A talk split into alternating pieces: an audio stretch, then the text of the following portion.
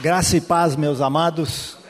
Então, estamos aqui, pela graça de Deus, a fim de nós olharmos para a palavra e ver o que ela tem, o que Deus tem a dizer para nós. Então, eu convido a todos, e a palavra aqui no telão, Marcos capítulo 16.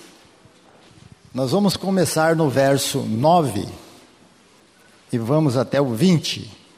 Marcos capítulo 16, verso 9 ao 20. A palavra de Deus nos diz assim: E Jesus, tendo ressuscitado na manhã do primeiro dia da semana, apareceu primeiramente a Maria Madalena, da qual tinha expulsado sete demônios.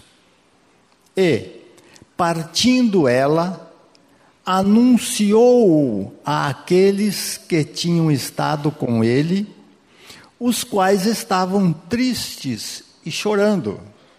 E, ouvindo eles que Jesus vivia e que tinha sido visto por ela, não o creram.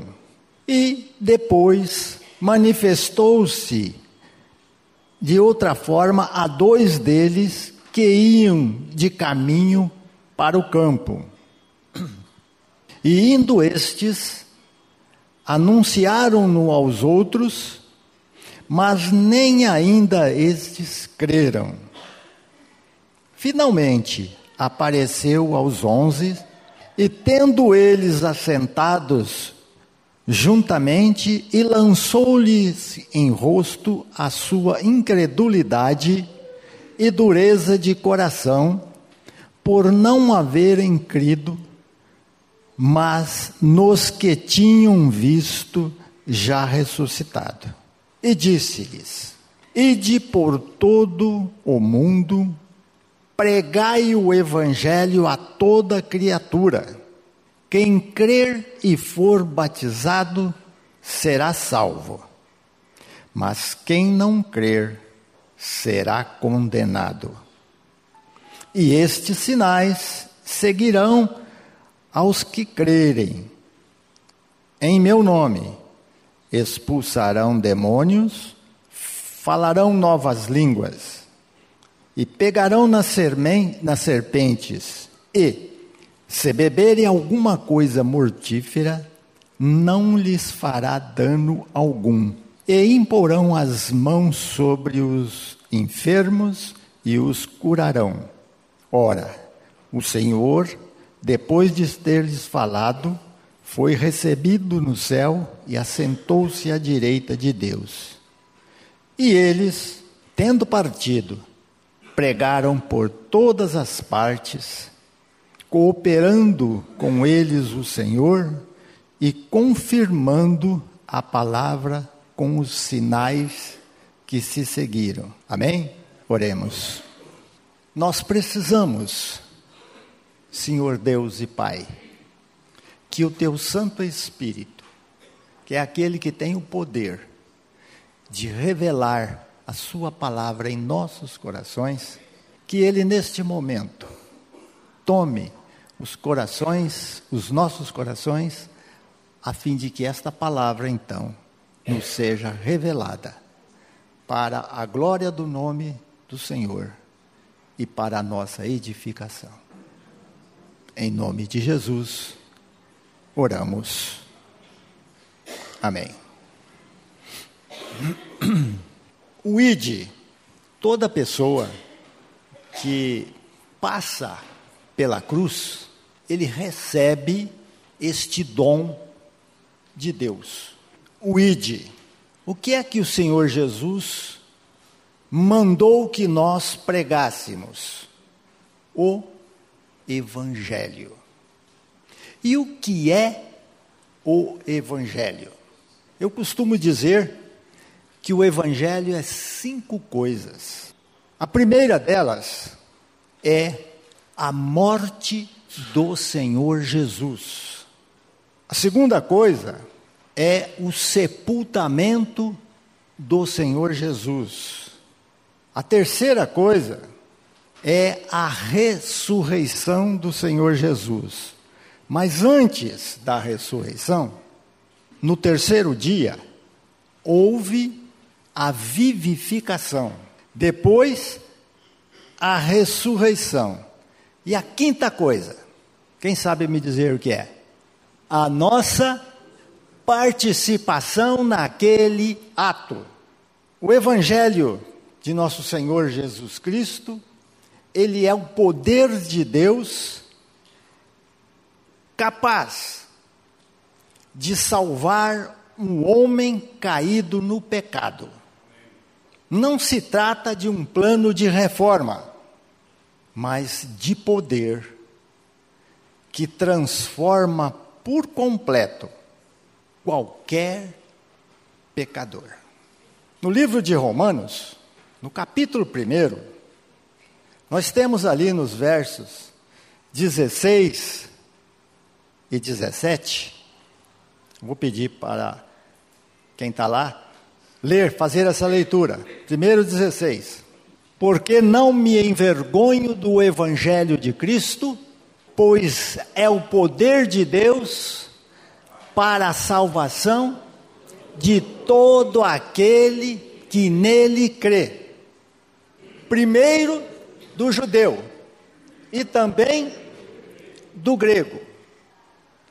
Porque nele se descobre a justiça de Deus de fé em fé, como está escrito: o justo viverá da fé.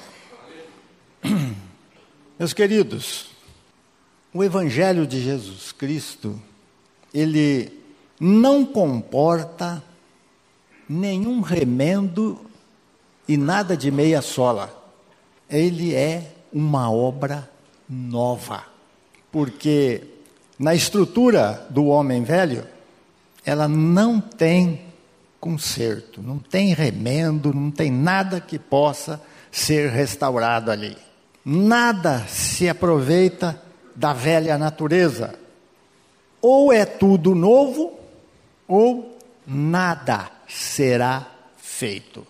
Porque a palavra diz, agora lá em 2 Coríntios, lá no capítulo 5, 2 Coríntios, no versículo 17, nós temos lá, 2 Coríntios 5, 17, nós temos aí, assim que, se alguém está em Cristo, o que, que ele é?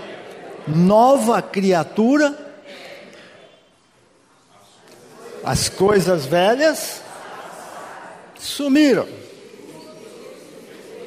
tudo é novo. Agora, o difícil, eu vou falar assim, o difícil porque eu gastei mais ou menos uns três anos e meio a quatro anos para poder crer que eu estava em Cristo. Sabem por quê? Porque eu conhecia o Evangelho, a nossa crucificação com Cristo, de cor e salteada. Mas eu nunca parei para pensar como é que eu poderia estar em Cristo. E por muito tempo eu pensava que estava salvo, que já estava em Cristo. Mas o pecado eu não conseguia ficar livre dele. Então eu dizia para mim mesmo: como é que eu estou em Cristo e o pecado também está em mim? Isso não está certo. Até que um dia eu descobri, na leitura da palavra de Deus, Jesus dizendo estas palavras, capítulo 6 do Evangelho de João, versículo 44 e 45. João, capítulo 6, versículo 44 e 45. Vejam bem o que Jesus está dizendo. Ninguém pode vir a mim se o Pai que me enviou não o trouxer. E eu o ressuscitarei no último dia. Está escrito nos profetas: e serão todos ensinados por Deus. Portanto, todo aquele que do Pai aprende, ouviu e aprendeu, vem a mim. Preste atenção nesse ponto. Ninguém pode vir a mim se o Pai que me mandou a este mundo não pegar você e trazer você para mim. Por que, que é o Pai que tem que me levar a Jesus? Porque a onisciência de Deus é que sonda os nossos corações. É Ele que tem o poder de saber se esse coração está pronto, está preparado para receber a semente que o próprio Jesus falou: Meu pai é o agricultor. E eu, como fui agricultor muitos anos, eu sei perfeitamente a função de um agricultor: preparar o terreno para receber a semente. A função de Deus é essa.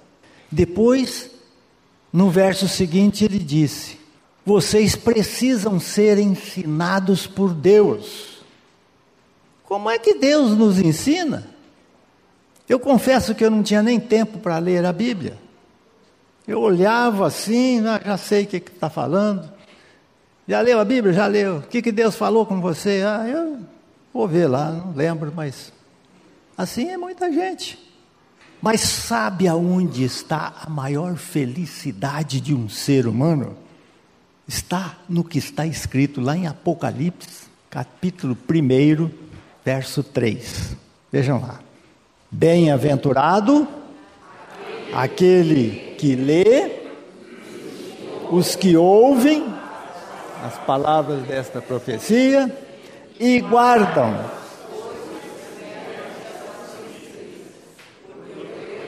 Está próximo. A gente corre atrás do dinheiro, do serviço por aí mas pensando que nisso aí está a felicidade, não é assim? Mas olha o que a palavra de Deus diz. Onde é que ela está? Aí eu descobri. Eu estava num, num velório, chique, e olhei assim e falei: bom, quem sabe esse caixão aí deve ter gaveta, porque esse homem era muito rico e ele deve estar com o dinheiro todo aí dentro. Mas eu olhei para lá, para cá, não vi. Falei, o que, que adianta nós corrermos atrás do dinheiro? Não vamos levar nada desse mundo. Porque Deus está dizendo que a felicidade está no conhecimento da Sua palavra, na leitura dela. E o interessante que em seguida vem através de nós escutarmos o que Deus está falando pela tua palavra. E em seguida, nós precisamos estar guardando esta palavra, porque ela serve de escudo, de proteção nas horas difíceis. Aí então eu vi que Deus é que nos ensina, que nos prepara, ao ponto de Ele nos pegar, então, através da revelação do Espírito Santo, a nossa inclusão no corpo do Senhor Jesus, naquela cruz, a fim de nós morrermos na morte dele sermos sepultados juntamente com Ele, vivificados juntamente com Cristo e ressuscitados para receber então a vida, que de fato é uma vida que nunca mais morre, porque A morte do cristão, aqui neste mundo, é uma passagem para Deus. Nós perdemos o paraíso no pecado. Na ressurreição de Cristo, nós ganhamos este paraíso de novo. Hoje mesmo estarás comigo no paraíso, disse Jesus.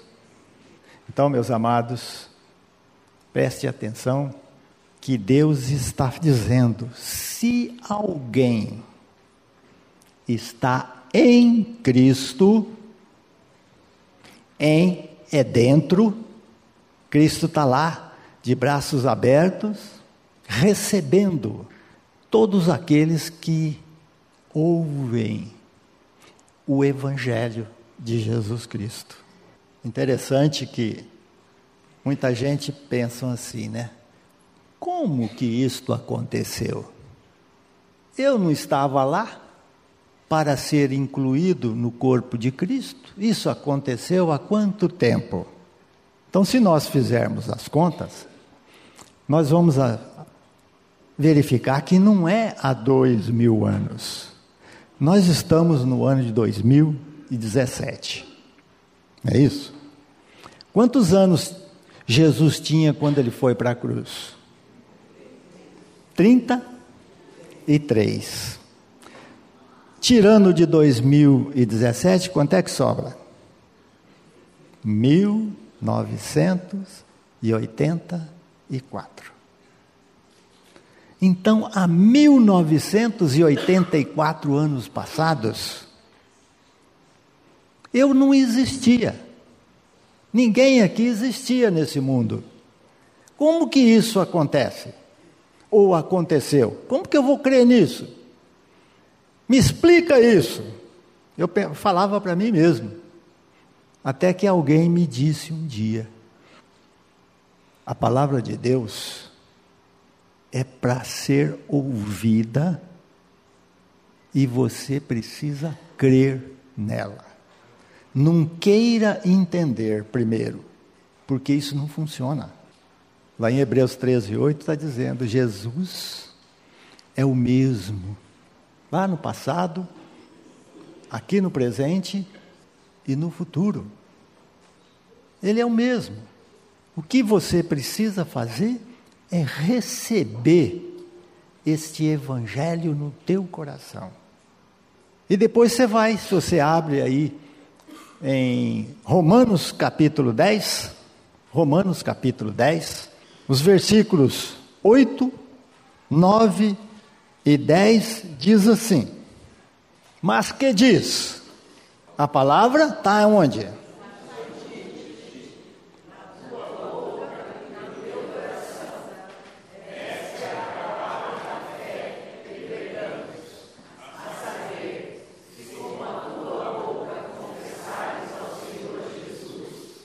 em teu coração crees que Deus o ressuscitou? Salvo.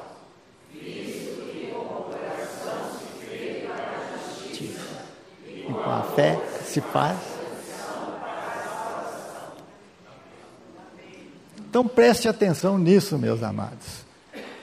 Bem-aventurado, bem feliz é aquele que lê, aquele que escuta, né? Que ouve e aquele que guarda. Daí então que caiu a ficha. Eu preciso estar confessando diariamente a minha morte na morte de Cristo. A, a Deus. E com voz normal ou alta. Porque o diabo, ele é astuto. Ele não é onisciente ele precisa ouvir da nossa boca que estou morto. Quero fazer uma pergunta a vocês. Quando, quando vocês, um de vocês morrerem aí, como é que vocês querem que a mão fica? Assim? Ou assim? Ou assim?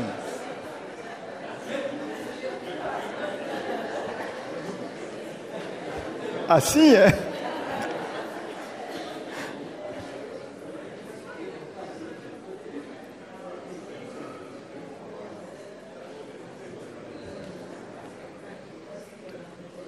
Morto, um morto pode querer o que mais?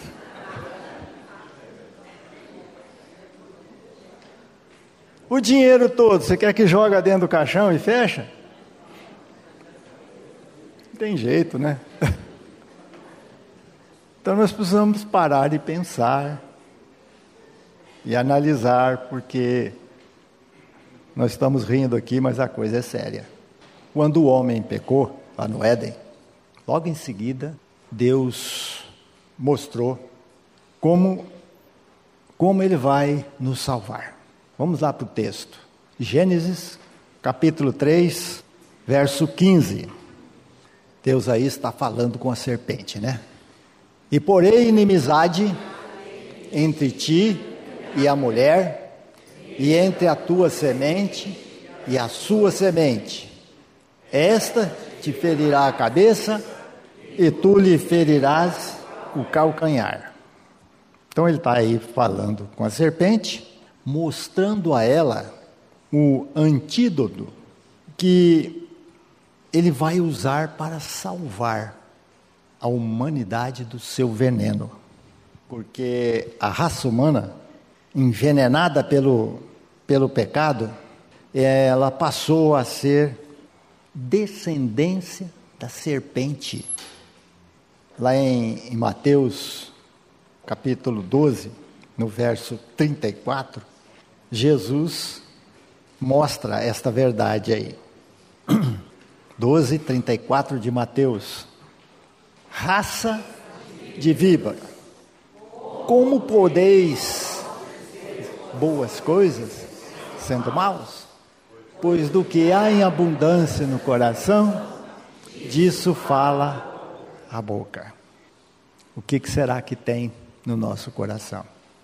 Interessante que, se nós lermos a palavra de Deus, ainda mais com a pressa que temos para sair, né? Como é que nós vamos guardar essa palavra? Mas se nós assistirmos um jogo de futebol, uma novela ou qualquer outra coisa, pode passar um mês, dois meses que nós sabemos contar e falar tudo, né? Mas se nós lermos a palavra de Deus, e saímos logo em seguida e alguém perguntava: Você leu a Bíblia ali? O que, que, que Deus falou com você lá? Uh, rapaz, eu preciso dar uma olhada lá outra vez. Por que, que há essa diferença? Segundo as palavras ditas por Jesus, o ser humano pecador, ele é de semente maligna. Mateus, né? Vamos voltar lá em Mateus, lá no capítulo 3, no verso 7. Mateus 3, 7. E vendo ele a muitos dos fariseus e dos saduceus que vinham ao seu batismo, dizia-lhes: Raça de víboras, quem vos ensinou? Por isso, então, meus queridos, que a salvação de Deus envolve a morte da descendência da, ser, da serpente por meio do descendente da mulher. Lá no capítulo 4 de Gálatas, nós temos ali os versículos 4 e 5 nos revelando isto para nós. Gálatas 4, 4 e 5.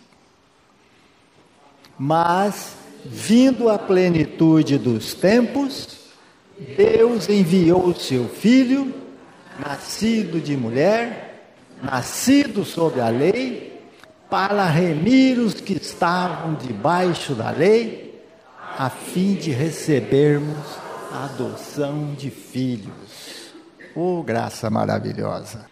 Por isso que Jesus então veio, nascido da mulher, para ele cumprir a palavra de Deus, de ferir a cabeça da serpente. Porque nós vimos lá, né? E porém inimizade entre ti e a mulher, e entre a tua descendente, descendência e o seu descendente. Este te ferirá a cabeça e tu lhe ferirás o calcanhar. Nós temos mais três textos que mostram isso, se os irmãos quiserem ver. É, João capítulo 13, verso 18. Quem estiver marcando aí pode. João 13, 18. Não falo de todos vós, eu bem sei os que tenho escolhido, mas para que se cumpra a Escritura, o que pão come o pão comigo, levantou contra mim o seu calcanhar. Nós temos um outro texto que está lá em Salmos 41, 9. Até o meu próprio amigo íntimo, em quem eu tanto confiava, que comia do meu pão, levantou seu calcanhar. E temos também lá em Mateus 26, 23. E ele, respondendo, disse: Que põe comigo mão no prato, esse me há de trair. Então, meus queridos, para reconciliar os homens com Deus, ele enviou o seu filho nascido de mulher, a fim dele receber sobre si a lei que pesa sobre toda a raça humana. Qual é essa lei? A alma que pecar, essa morrerá. Não tem outro jeito. A raça foi sentenciada e Jesus veio mostrar para nós como nós pagamos a nossa dívida. Ele veio como Deus para executar a obra divina e também como homem para nos incluir no seu corpo lá na cruz, como o apóstolo Paulo nos revela em 2 Coríntios 5,14. Vamos todo mundo falar junto? Porque o amor de Cristo nos constrange, julgando-os nós, sim. Um morreu por todos, logo todos morreram. Assim, Jesus nos atraiu a si no momento da sua crucificação isto é, para que também morrêssemos na sua morte. Quando ele diz lá, e eu, quando for levantado da terra, atrairei todos a mim mesmo. E o verso seguinte, ele dizia isto significando de que morte havia de morrer. Não foi a morte de cruz? Em Adão, todos, todos nós ganhamos o pecado e a morte. Mas em Cristo, aquele que está em Cristo, ganha a morte para o pecado e a nova vida para a santificação. Romanos, capítulo 6, versículo 22. Mas agora, libertados do pecado e feitos servos de Deus, tende o vosso fruto para a santificação e, por fim, a vida eterna. Porque também está escrito que sem a santificação, ninguém verá o Senhor.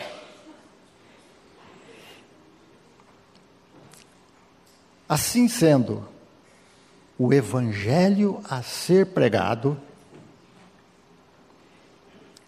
tem que ser de fé em fé. Por quê? Porque a salvação de Deus é um plano de fé total na Sua palavra revelada pelo Espírito Santo a nós. Agora eu digo uma outra coisa a vocês, para vocês observar com cuidado. A nossa salvação é uma salvação do pecado. Não é uma salvação para continuarmos pecando, como muitos pensam assim, né? Eu aceitei Jesus, eu faço parte do rol de membro da igreja, eu dou o dízimo, eu faço isso, eu faço aquilo, estou indo nos cultos, eu estou salvo. Mas continua no pecado. Isso nunca foi salvação. Porque no Evangelho segundo escreveu São João, no capítulo 8, no verso 36, está escrito assim. 8,36 de João.